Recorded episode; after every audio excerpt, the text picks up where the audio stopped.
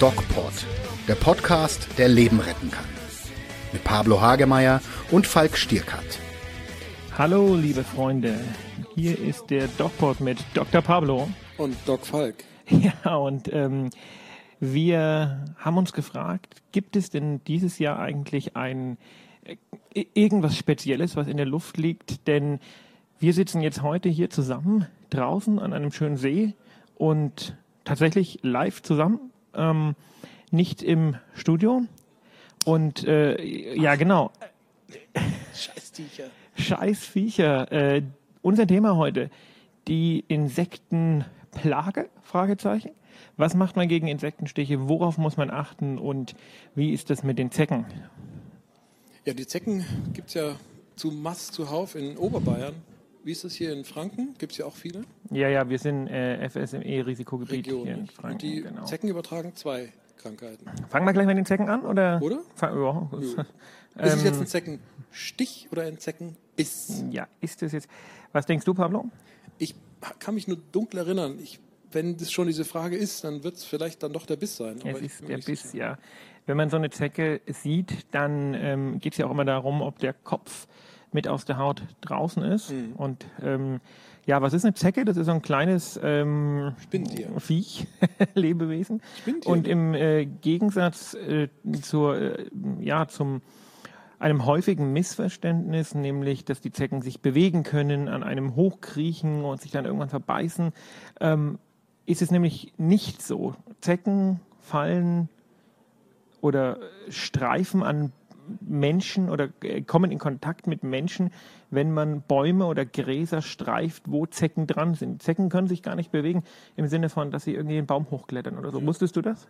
Ja, das wusste ich. Also ich, ich habe mich mal im schönen Münsterland, ähm, ist schon länger her, in ein Unterholz gelegt.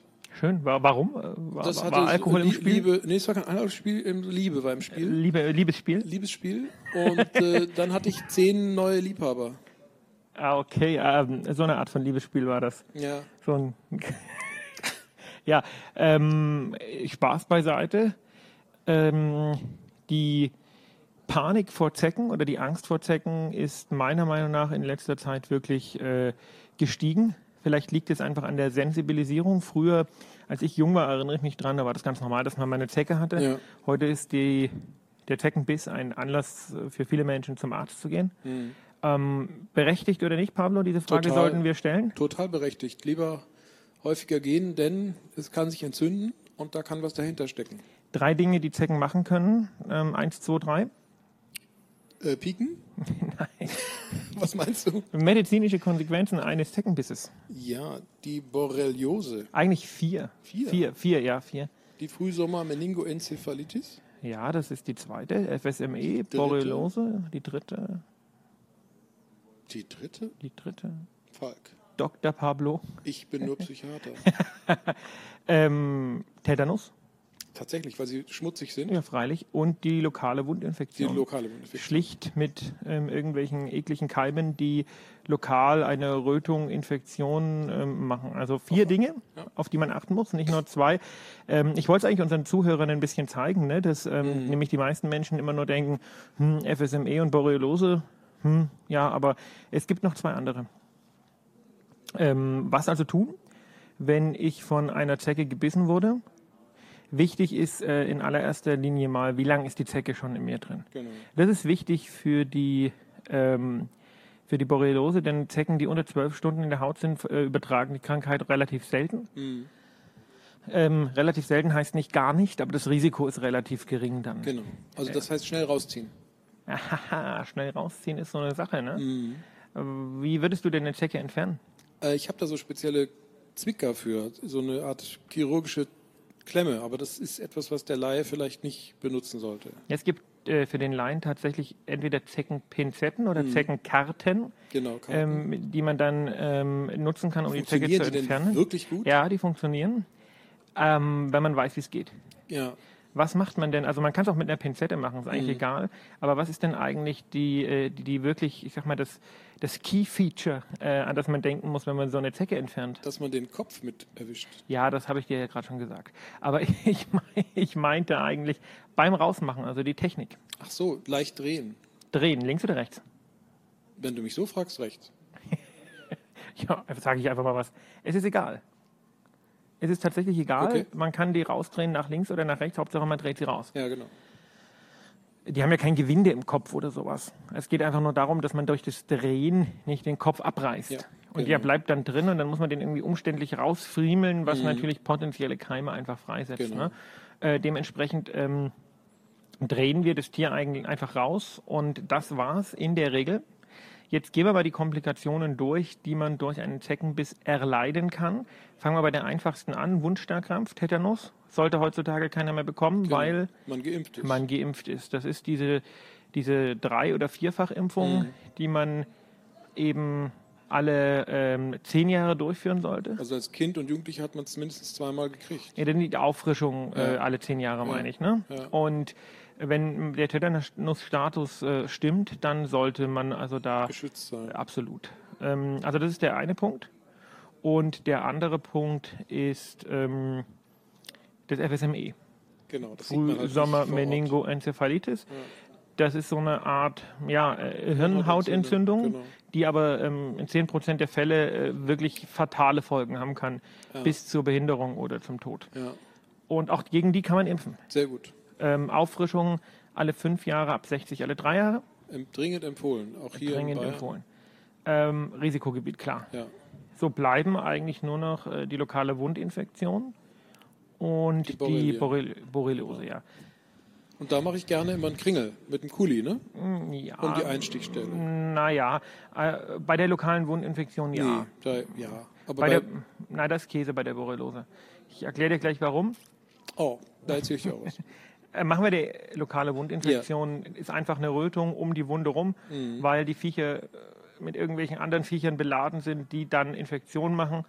Im schlimmsten Fall muss man Antibiotika, Antibiotikum geben, geht aber auch oft mit bisschen Beta-Isadonna wieder weg. Bei jedem Mückenstich hat man das auch, ne? Da kommen wir, Grunde kommen, kommen wir ja gleich noch Ja. dazu. Ne? Die, die anderen Viecher, die besprechen wir gleich. Warum würdest du die ähm, potenzielle Borreliose denn anzeichnen? Weil es das ähm, kreisförmige Erythem gibt oder E- Erythema annulare, ne? So heißt das Ding. Erythema nodosum migrans. Migrans. Ah, ist nicht annulare. Das ist was anderes, richtig. Ja. Das war mein im Dermatologiekurs. Ähm, Die Wanderröte. die Wanderröte, die sich kreisförmig wie so eine Zielscheibe ausbreitet. Richtig? Und man entdeckt sie erst sehr viel später, finde ich, nach dem ersten Stich, wenn man den ersten Stich verpasst hat oder nicht so ganz mitgekriegt hat. Oder wenn man die Zecke schon längst vergessen hat, kann Das- sich so ein Kringel dann ausbilden. Nicht? das Erythema migrans muss sich aber nicht an der Stelle ausbilden, wo die äh, Zecke gestochen hat oder entfernt. gebissen hat und deswegen brauchst du auch nichts anzeichnen. Ja, aber dann, wenn es dann eine Rötung gibt, die zeichne ich dann mal Ja, aber warum? um zu, den Verlauf zu schauen, Wieso? ob es sowas ist. Ja, sagt dir, der, die Entwicklung sagt dir doch nicht, ob das jetzt ein, ein Borreliose ist oder nicht. Nö, das nicht. Aber das ist so ein Hinweis, dass da vielleicht mal eine Zecke war, wenn Nö. da so ein Kreis ist. Ja, aber da brauchst du nicht anzeichnen. Okay. Was du machen solltest. Ähm, wir sollten übrigens unseren Zuhörern mal die Hintergrundgeräusche erklären. Ich hatte es schon mal gesagt, wir sind am See. Ja, und hier sind auch noch andere Leute. Hier sind noch andere Leute, aber wir haben uns gedacht, Podcast, DocPod, immer nur aus dem Studio, ähm, klingt vielleicht, ist vielleicht ein bisschen langweilig. Deswegen haben wir den Sommer genutzt und sind an, an den See gegangen. Ähm, kommen wir zurück zur Borreliose. Wenn denn der Verdacht besteht, würde man als allererstes beginnen zu behandeln und äh, aber gleichzeitig Blut nehmen, um die sogenannten äh, IgM-Antikörper abzunehmen. Antikörper, Das genau. sind die Antikörper, die eine Akutinfektion gegen Borreliose eben anze anzeigen.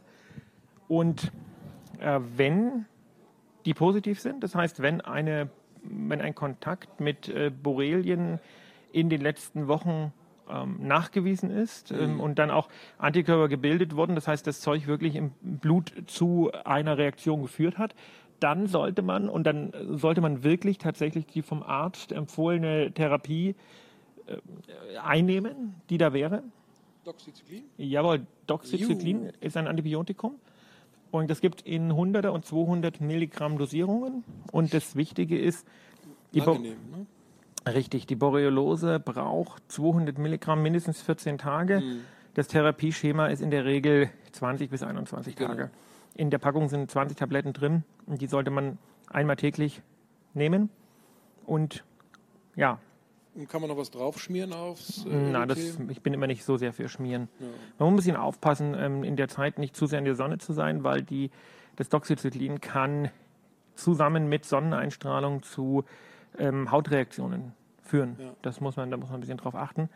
Ja, also äh, Zeckenbiss, äh, kleiner Biss, große Sache. Ne? Und ähm, das sollte man wirklich auch tun, weil die Borreliose kann natürlich zu schwerwiegenderen Langzeitschäden führen, ja. die da wären Gelenkprobleme, Hautprobleme. Äh, ja, auch psychische Probleme genau. nimmt man an. Schmerz. Die Borreliose ist auch wieder so ein, so ein ähm, Chamäleon, ähm, das für viele Dinge verantwortlich gemacht wird, die sie vielleicht oder die sie vielleicht gar nicht zu gar verantworten nicht hat. Genau. Ähm, deswegen ist die Akuttherapie, wenn denn die Borreliose wirklich nachgewiesen ist, äh, einfach das Wichtigste und das Sinnvollste. Genau. Hast du noch was zum Thema Ja, Zecken in meinem Fachgebiet in der Psychiatrie gibt es ja auch chronische Schmerzpatienten und da ist es natürlich sehr schwierig, ähm, wenn jemand einen positiven Borrelien-Titer hat. Das sind ja dann nicht die Akut-Titer, das sind die chronischen. Die alten, ne, ja. Das sind die alten Titer. Das heißt, da war mal eine Borrelieninfektion. Äh, diese Patienten äh, zu unterscheiden, ob das jetzt eine Borreliose ist, eine Spätfolge, oder ob das jetzt einfach eine davon unabhängige Schmerz oder wie auch immer geartete Nervenerkrankung ist. Man schiebt es gerne drauf, ne? weil man sagt, okay, dann hätte man entschuldigen. Ja, ja äh, Schutz vor äh, Zecken. Äh, Stichwort? Lange Hosen, Strümpfe, Socken, nicht ins Unterholz gehen. Genau. Das hast du schön gesagt, Pablo. das war so, also das kam einfach wunder wunderschön rüber. ja, nicht ins Unterholz gehen. Ähm, kommen wir zu Punkt 2 in diesem Sommer. Relativ, ja, nervig. Ähm, Beim Grillen vor allen Dingen. Hast du sie erwischt? Ich habe sie erwischt. Ja. Die bremsen die Mücken, die ja, Wespen und Bienen leider nicht so, weil die sind nützlich und die rotten wir ja mit der Art und Weise, wie wir leben, leider nach und nach immer weiter aus. Aber das ganze Gefiechzeugs, was, ähm, was uns wirklich auch Krankheiten übertragen kann. Und wir haben vorhin, gerade beim Mittagessen, zusammengesessen und ähm, da ist äh, was ganz Interessantes passiert, Pablo. Das habe ich schon wieder vergessen. Zusammenarbeit mit alten Menschen ist, ist, ist schwierig. Ist ja. Das Kurzzeitgedächtnis geht einfach flöten. Das Essen kam und äh, auf dem Essen saßen binnen 300 Fliegen. 300 grüne Fliegen. Und da hast du was Schönes gesagt. Ähm, du hast nämlich gesagt, äh, ja, wenn es ein bisschen kühler wäre und wenn es regnen würde, dann wären die alle weggespült, aber so sitzen die auf irgendwelchen vergammelten Kadavern rum und kommen halt, wenn irgendwo Essen auf den Tisch getan wird. Ja, und das hat mir das Essen massiv äh, versaut. Aber es ist so, ne? Es sind mehr von diesen grünen, äh, ekligen Krankheitsüberträgerfliegen da. Mhm. Ähm, Gab es noch nie in dieser Masse. Ja. Und es sind viele Pferdebremsen und andere wirklich aggressiv stechende Insekten da. Wir waren im Urlaub Anfang Juni im Bayerischen Wald und saßen da in so einem, war ganz schön, haben wir so ein Ferienhaus gebucht mitten im Wald und ja, saßen dann immer abend draußen und es ging zum Teil gar nicht. Wir mussten uns dann trotz der warmen Temperaturen reinsetzen, mm. weil so viele Mücken unterwegs waren mm. und wir also zerstochen wurden. Das war Wahnsinn. Mm. Und das ist schon sehr, sehr, sehr häufig geworden. Und ja. ich hab, erlebe das auch in der Praxis. Es gibt jetzt Menschen, die ignorieren das. Es gibt aber auch Menschen, die gehen wegen eines Mückenstichs zum Arzt. Und ähm, das ist meistens der Fall, wenn dieser Mückenstich dann mit Komplikationen einhergeht. Es kann ja auch ähm, lokal was anschwillen und das, die, die Sorge, dass das eine Allergie ist oder eine stärkere Reaktion, gerade bei Kindern, die ist manchmal begründet. Da ist die Frage, ob man nicht vielleicht so ein paar Tipps erstmal hat, vor Ort zu handeln, kühlen, die Einstichstelle vielleicht mit etwas Wasser reinigen. Genau, es gibt die allergische Komponente. Es gibt die normale Schwellung, die einfach bei so einem Insektenstich durch ähm, Histaminausschüttung normal ist. Und es gibt natürlich die Infektion. Ja, und die Infektion ähm, habe ich das Gefühl, ich weiß nicht, ob das stimmt, kommt in den letzten Jahren schon häufiger vor. Mhm. Vielleicht ist das aber auch nur ein Gefühl. Und jetzt äh, stellt sich mal die Frage, jemand kommt mit einem hochroten ähm, Insektenstich zum Arzt, der äh, offensichtlich infiziert ist. Antibiotikum, ja oder nein? Würde man lokal vielleicht eins machen? Mhm. Eine Creme? Ja, wir, wir, also es ist ein bisschen Ermessenssache. Ne? Es kommt ja. noch auf ein paar andere Sachen an. Wo ist der Stich?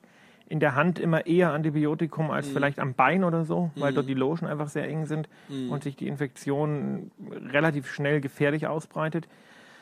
Dann die Frage, liegt eine sogenannte Lymphangiitis vor, also eine, das, was man früher als Blutvergiftung bezeichnet hat, ist aber natürlich keine so eine Entzündung der oberflächlichen Lymphgefäße.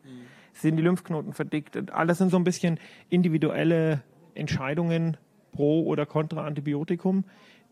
Meistens kann man das ohne machen und ähm, da tatsächlich, ich bin kein Freund von Cremen oder von irgendwelchen Salben auf, auf der Haut, äh, wenn es nicht notwendig ist, aber in dem Fall hat sich eine Mischung aus äh, einem lokalen Antiseptikum wie Beta-Isadonna zum Beispiel, gemischt mit ein bisschen Cortison, sehr bewährt. Ähm, damit kriegen wir eigentlich die Insektenstiche in der Regel relativ schnell zur Abheilung. Ja.